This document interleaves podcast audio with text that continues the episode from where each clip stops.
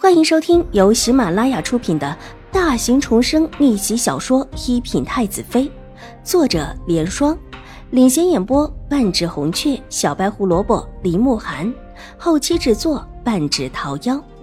喜欢宫斗宅斗的你千万不要错过哟，赶紧订阅吧！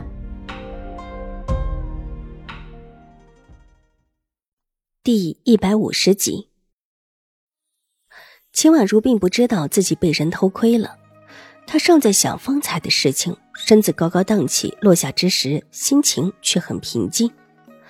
祖母和母亲方才讨论的很不错，但是有些细节方向，秦婉如觉得还得再加强一下。所以，待得秋千再一次落下时，秦婉如道：“玉洁，你先别推了，我有事跟你说。”玉洁的手便停了下来。小姐，你有什么事吩咐奴婢？玉洁进入角色很快，对于当一个丫鬟跟在秦婉如身边，她是没有半分的抵抗。在这个年代，像她这样的女孩子，如果直接离开静心庵，不管做什么，那都是很困难的。玉洁，你去跟段嬷嬷说，让她这几天尽量不要让周嬷嬷外出，找机会为难她，让她出不了门。待得二三次之后，才给他机会出门。玉洁和清月相互看了一眼，都没懂。这样，他才可以把所有的事情都放在有机会出去那一趟给办了。秦婉如微微一笑，唇角勾起一抹笑意。越是不容易出去，就真的是想把所有事情都给处理掉。大事情上要周嬷嬷去处理，但是小事情可以让其他小丫鬟出去处理的。周嬷嬷不能出去，那自然只有小丫鬟了。是小姐，奴婢现在就去。秦婉如的这一句话，立时提醒了于杰。他笑着恭敬的行了一礼，佩服的看了秦婉如一眼，转身就去找段嬷嬷了。虽然比自己年纪小，但小姐就是聪明啊，什么事情都能够想到。等一下，清月，你去找段嬷嬷。跟段嬷嬷说完之后，就回院子。我和玉洁出去一趟。还有，你把手里赏人的荷包给玉洁几个，我们一会儿要用。相比起玉洁，府里的人清月更熟悉。赏人的荷包里面装的是赏下人的银两。他方才突然想起一件重要的事情，必须要在离开江州府之前办妥当。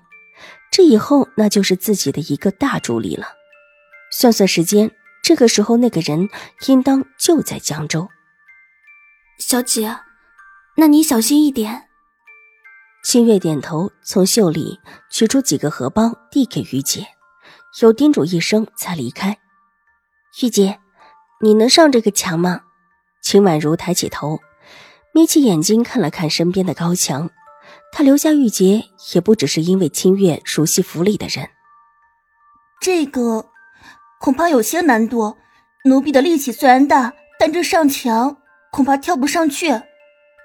玉洁抬头看了看墙，比划了一下高度，觉得自己很难胜任。那如果秋千架飞过去的时候能跳上吗？秦婉如摸了摸自己的手，这会儿已经完全好了，可不能再出什么意外了。小姐，你要干什么？玉洁看了看墙头，又看了看秦婉如，不太放心。明秋师太可是让她看好小姐的，可别自己才来一天就把人看出事情来了。这大家闺秀不都安安分分的吗？她为什么会有上墙的想法呢？就是想要出去逛逛街，但是又不能让府里人知道。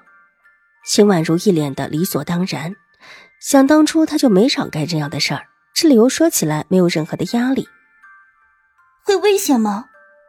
不会有危险，就是逛一下。就算是有人来找我，清月也知道该怎么应付。清月跟在他身边这么久，早就明白了他的心意，所以方才才会让他小心一点小姐，您怎么上去啊？玉姐也是个伶俐的，立时知道秦婉如以往没少干这样的事，想来应当没什么危险。想了想，看了看高墙，我就是荡秋千上去的时候自己跳上去。秦婉如下巴微扬，指了指墙头，在心里比划了一下高度，玉洁道：“小姐能上去的话，奴婢也可以照着小姐的法子上去。”那可不一定啊，清月就不能够照着我的法子上去。小姐能的话，奴婢一定能。好，那你看好了。秦婉如脸上的笑容越发灿烂。你先站在后面。玉洁听命的往后退去，离秋千架有一段距离之后，秦婉如才开始荡起秋千。每一次都在同样的位置往后蹬枝干，每一次荡得越高。他这时候注意力全部都在秋千架上，倒是没有注意墙外什么时候站了一个少年，正一脸惊讶的看着他微微荡出墙头的身子。这荡的可真是高啊！最后一次，荡到差不多的位置，秦婉如一松手，熟悉的跳到了墙头，抓住了墙头的瓦，身子摇晃一下，吓得墙外的少年和墙内的玉洁都慌不迭的跑到墙下。生怕他一个不小心掉下来，秦婉如定了定心，稳住了身子，转回头看向里面，低声道：“玉洁，你行不行啊？”见秦婉如稳住了身子，玉洁的心也放下，点点头：“小姐，您放心，奴婢可以的。”他虽然不会，但是看了秦婉如方才的方法，觉得并不难。原本他就比一般人灵活。而且力气也大，坐上秋千架，拉了拉上面的绳子，感应了一下，抬起头对着上在高墙上的秦婉如道：“小姐，你先下去，或者避在一边，奴婢怕一会儿砸到你。”啊，那你等一下，我先下去。秦婉如看了看左右，觉得还是下去安全，往旁边走了几步，就是那个伸出墙头的树干。抱着枝干，小心翼翼的往下滑。世家小姐翻墙爬树还是第一次看到，不错，干得好。身子还没落地，忽的听到有人在说话。Hello，大家好，本书是粉丝福利，也就是全免费的慢更版。那性子比较急的小可爱呢，可以搜索一品太子妃，还有一个 VIP 畅听版，是会员免费收听的版本，更新会比较快一些。本集播讲完毕，下集更精彩，千万不要错过哟！